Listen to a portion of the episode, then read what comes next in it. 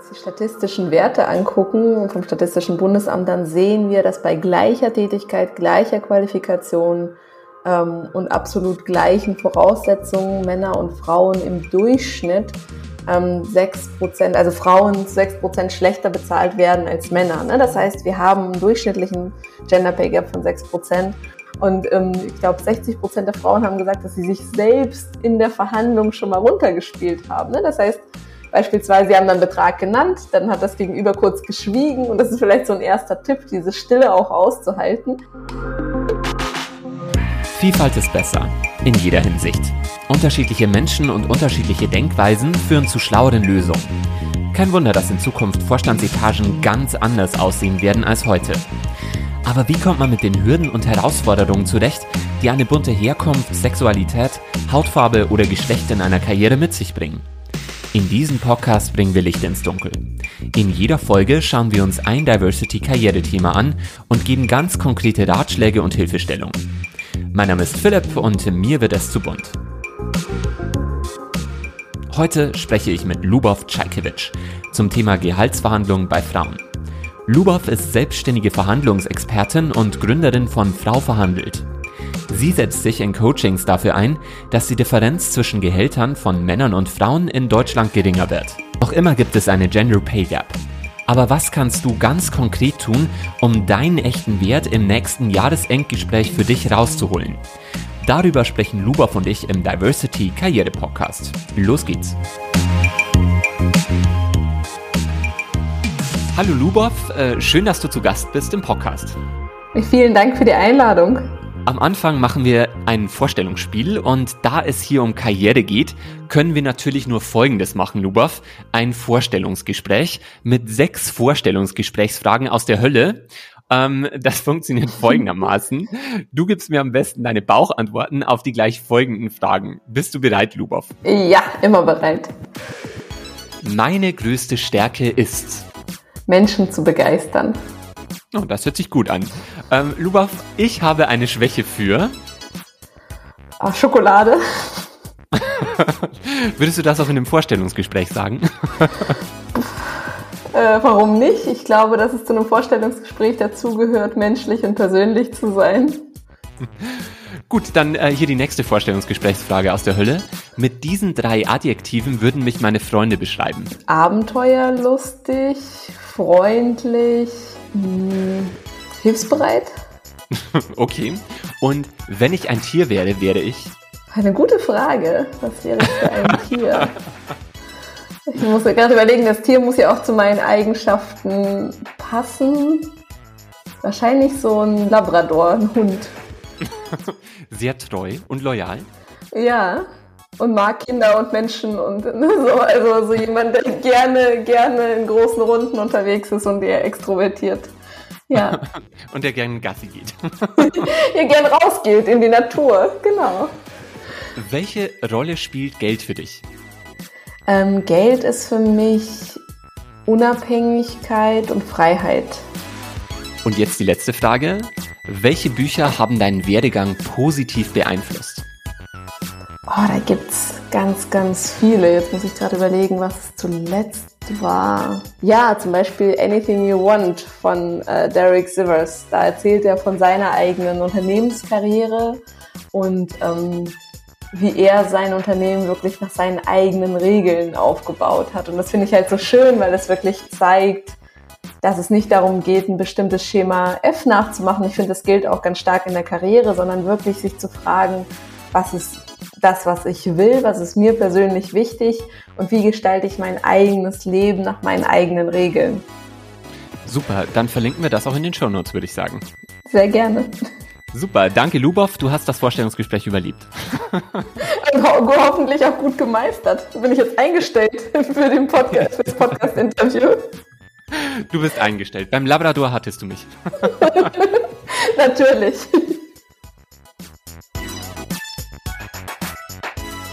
Noch einmal ein herzliches Willkommen, Lubov.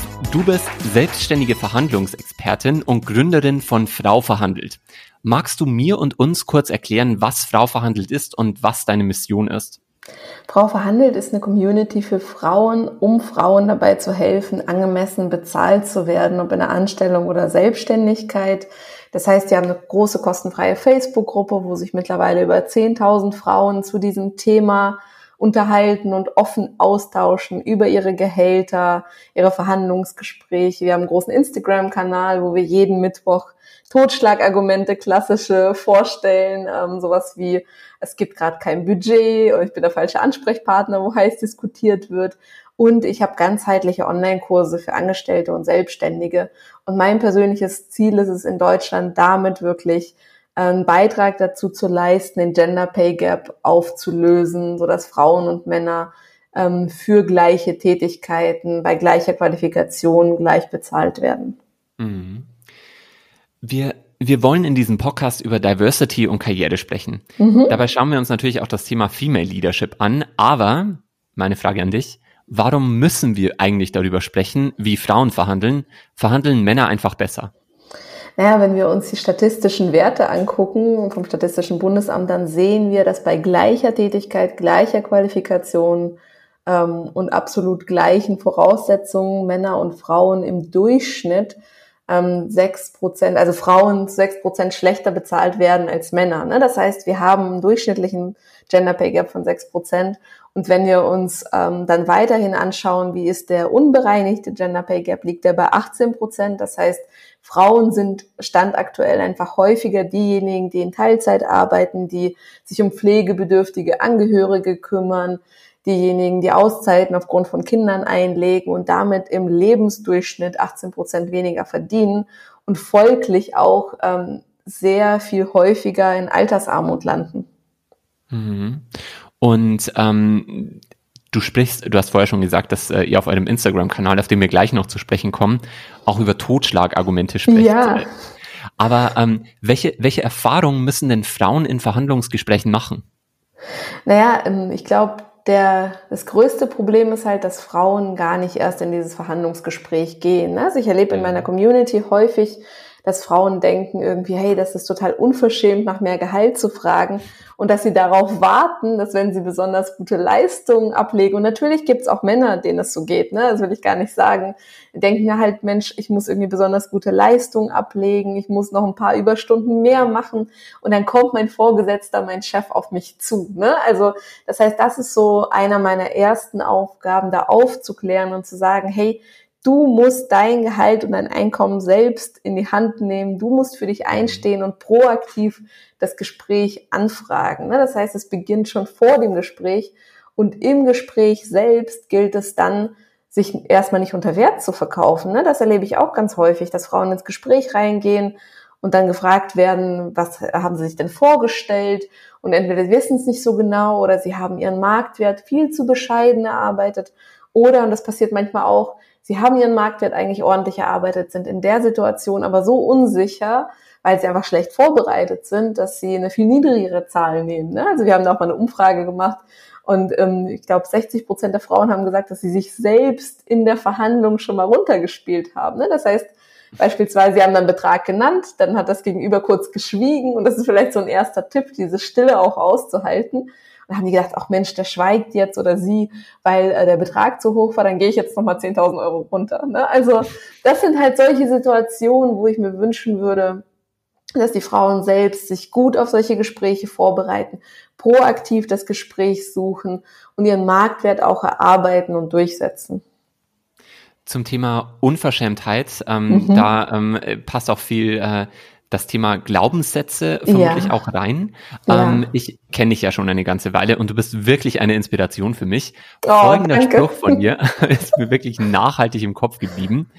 Und zwar folgender, alles ist verhandelbar. Stimmt ja. das so? Und wann ist denn eigentlich der richtige Zeitpunkt für eine Gehalts- oder Budgetverhandlung? Mhm. Ähm, das Thema alles ist verhandelbar.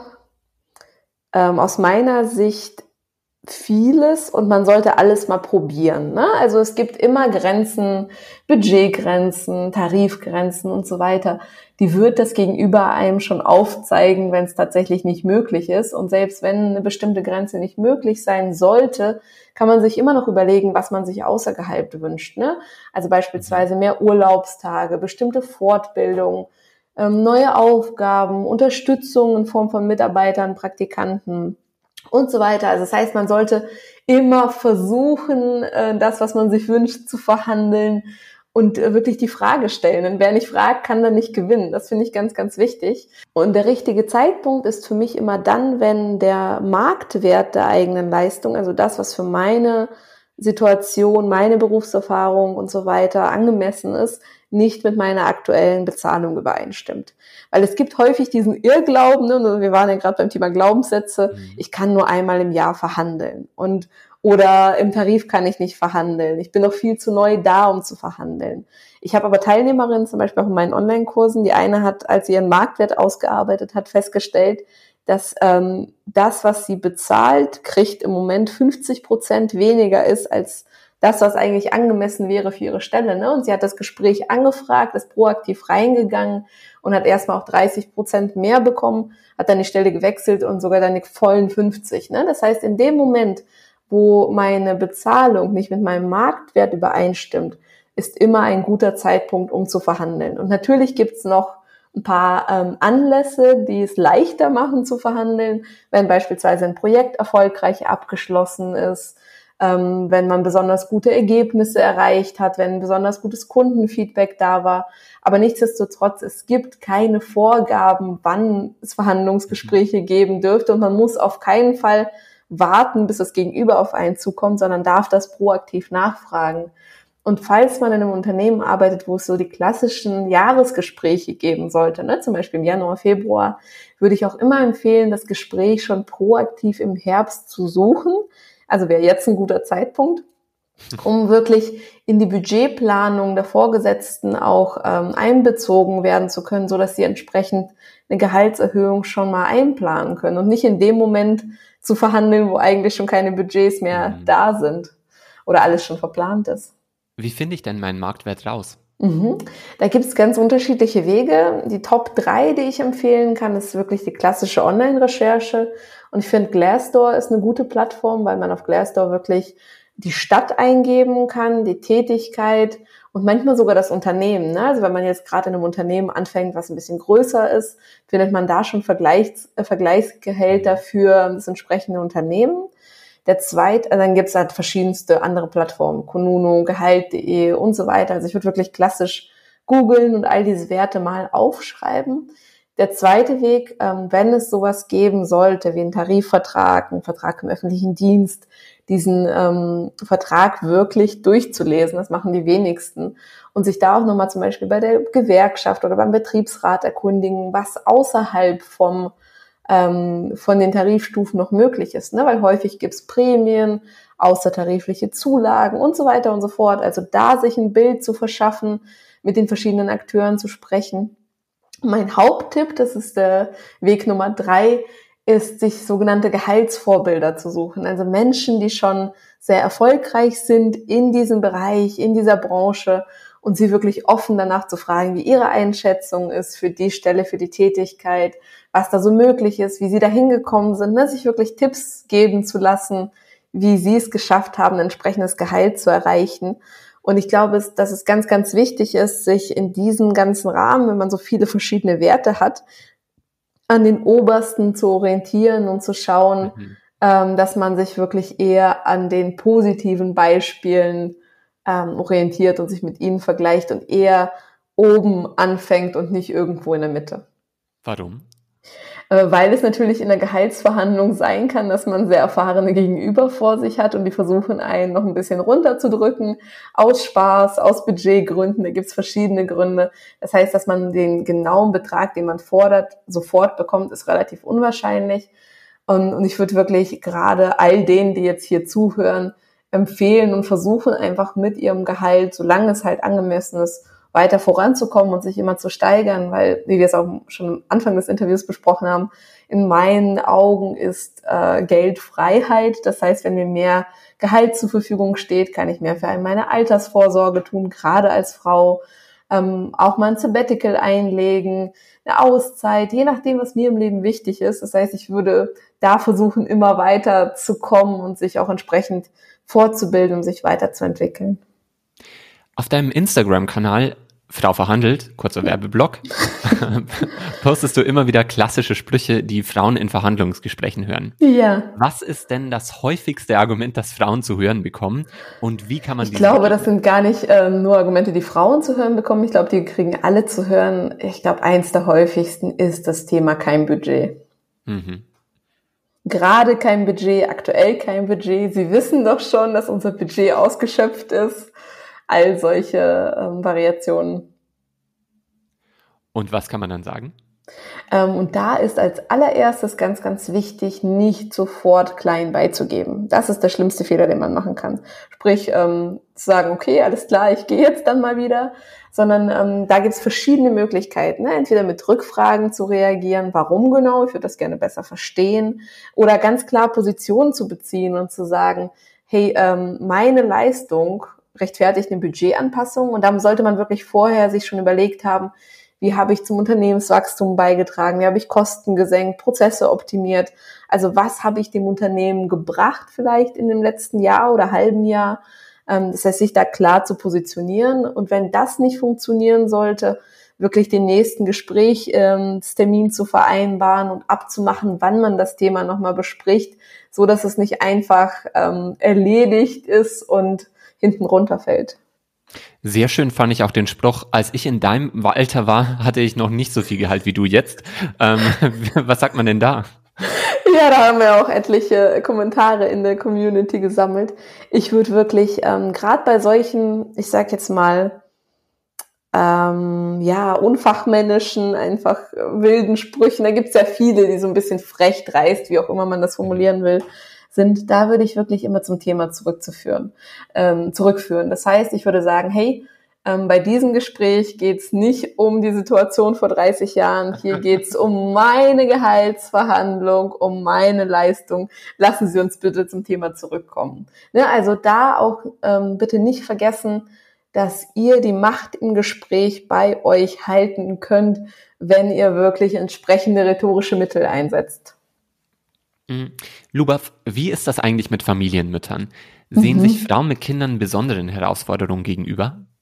Also meine Erfahrung ist, dass sie ähm, häufig im ersten Schritt so ein bisschen unsicher werden, ne? weil sie in dem Moment, wo sie beispielsweise durch eine Elternzeit aussteigen, denken, hey, bin ich noch so gut, bin ich ein vollwertiges Mitglied des Teams und da möchte ich einfach diese Angst nehmen ne? und sagen, hey, ähm, nur weil du gerade jetzt in Teilzeit arbeitest, da haben wir so viele schöne Beispiele, oder gerade aus der Elternzeit wiederkommst, heißt es noch lange nicht, dass deine Leistung weniger wert ist. Ne? Also der allererste Schritt ist wirklich am eigenen Selbstbewusstsein zu arbeiten. Aber auf der anderen Seite kann es natürlich passieren, dass die Gegenüber besonders skeptisch sind ähm, und sagen, hey, mit Kind und so weiter können sie das nicht. Und ich hatte vor kurzem auch mit Julia, einer Kursteilnehmerin, ein Interview, die hat genau das berichtet. Die hat dann gesagt, so ihr Chef wollte sie äh, nicht zurückhaben in der Firma, weil er gesagt hat, eine Mutter gehört zu ihren Kindern. Und daraufhin hat sie dann die Abteilung gewechselt ne, und geguckt, wo sie eine passende Rolle findet. Und sie hat dann das zweite Kind bekommen und das super gut abgestimmt. Und ich glaube, da kommt es sehr, sehr stark darauf an, wie das Unternehmen tickt, welche Werte im Unternehmen herrschen. Und ähm, ich finde, bei dieser ganzen Bewerber- Arbeitgebersituation ist es wichtig, sich auch vor Augen zu halten, dass es eine Situation auf Augenhöhe ist und bleiben darf. Ne? Das heißt, dass es auch für die Mamas gilt zu schauen, passt der Arbeitgeber noch zu meiner ähm, privaten Situation und wenn nicht, sich auch gegebenenfalls einen neuen Arbeitgeber zu suchen, der einen einfach ein bisschen besser behandelt. Also auch da wirklich selbstbewusst zu bleiben und zu sagen, hey, ähm, was habe ich für Vorstellungen, äh, was leiste ich auch und wie kriege ich es hin, dass der Arbeitgeber auch mir entsprechend entgegenkommt oder entsprechende Arbeitsbedingungen schafft, die zu meiner familiären Situation und meinen Vorstellungen passen, wenn ich im Gegenzug Top-Leistungen bringe. Okay, ich muss die Frage jetzt stellen. Bitte pack den Heiligen Gral aus. dein Geschäftsgeheimnis. Bitte, bitte, was ist denn deine Lösung, um in Gehaltsverhandlungen wirklich zu glänzen? Welche Methode nutzt du? Äh, ich habe eine fünfschrittige Verhandlungserfolgsstrategie und die empfehle ich einfach auch jedem durchzugehen, bevor man in ein Verhandlungsgespräch geht, unabhängig davon, ob es im Rahmen des Bewerbungsgesprächs sein sollte oder später. Soll ich mal erzählen, welche fünf Schritte das sind? Bitte, ich brenne. also der allererste Schritt ist genau der, über den wir vorhin schon gesprochen haben, den eigenen Marktwert auszuarbeiten. Der zweite Schritt ist im Detail am eigenen Mindset zu arbeiten, also zu schauen, welche Glaubenssätze habe ich, was ist so meine ideale Vorstellung von Arbeit, wie komme ich dahin, ne? also wirklich am Inneren zu arbeiten und erstmal daran zu glauben, dass man es auch wert ist, diesen Betrag, den man vorher rausgearbeitet hat, zu bekommen. Der dritte Schritt ist dann, die eigenen Erfolgsgeschichten zu eruieren und zu schreiben. Also was habe ich wirklich ähm, zum Unternehmenserfolg beigetragen?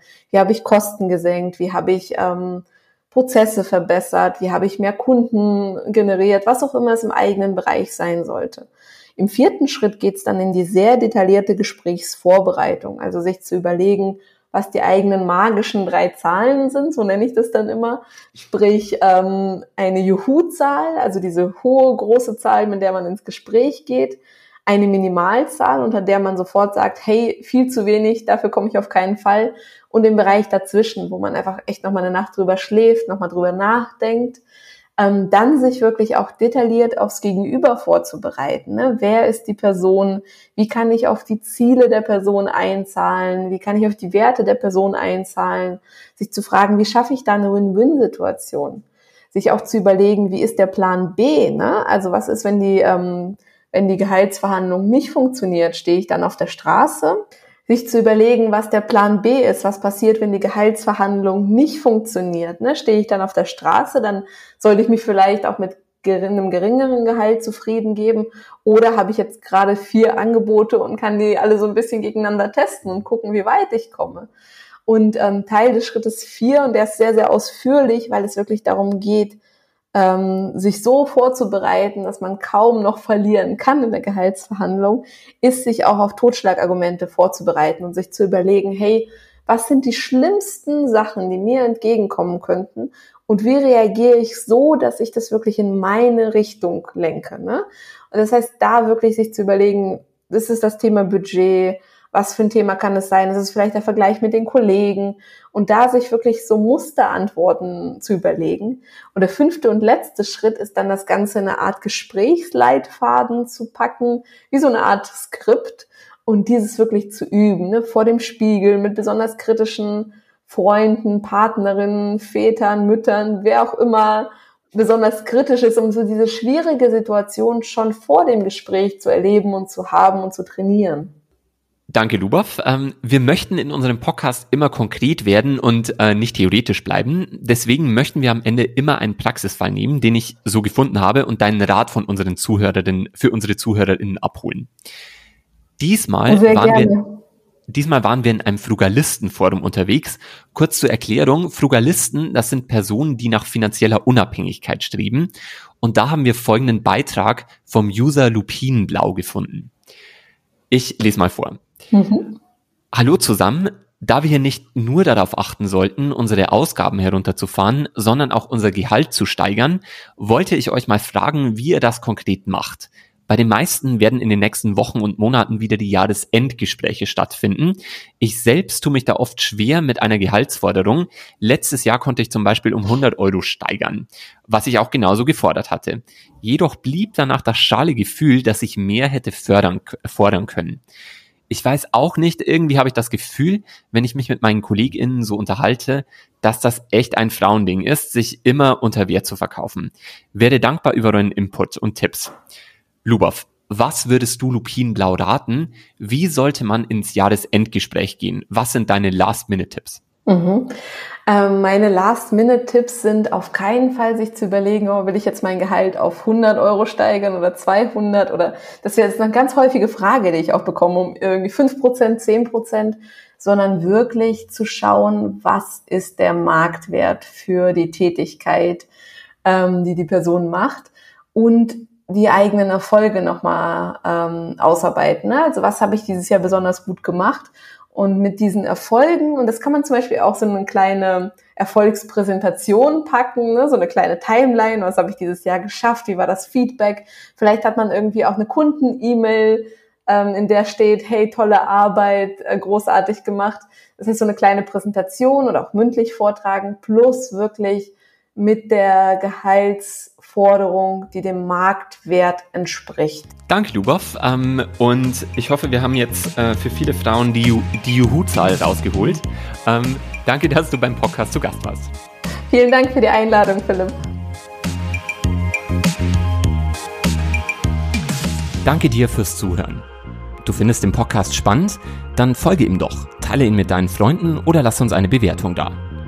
Du hast eine Idee für einen Gast oder Feedback? Dann schreib mir eine Mail an diversitykarrierepodcast at gmail.com. Bis zum nächsten Mal.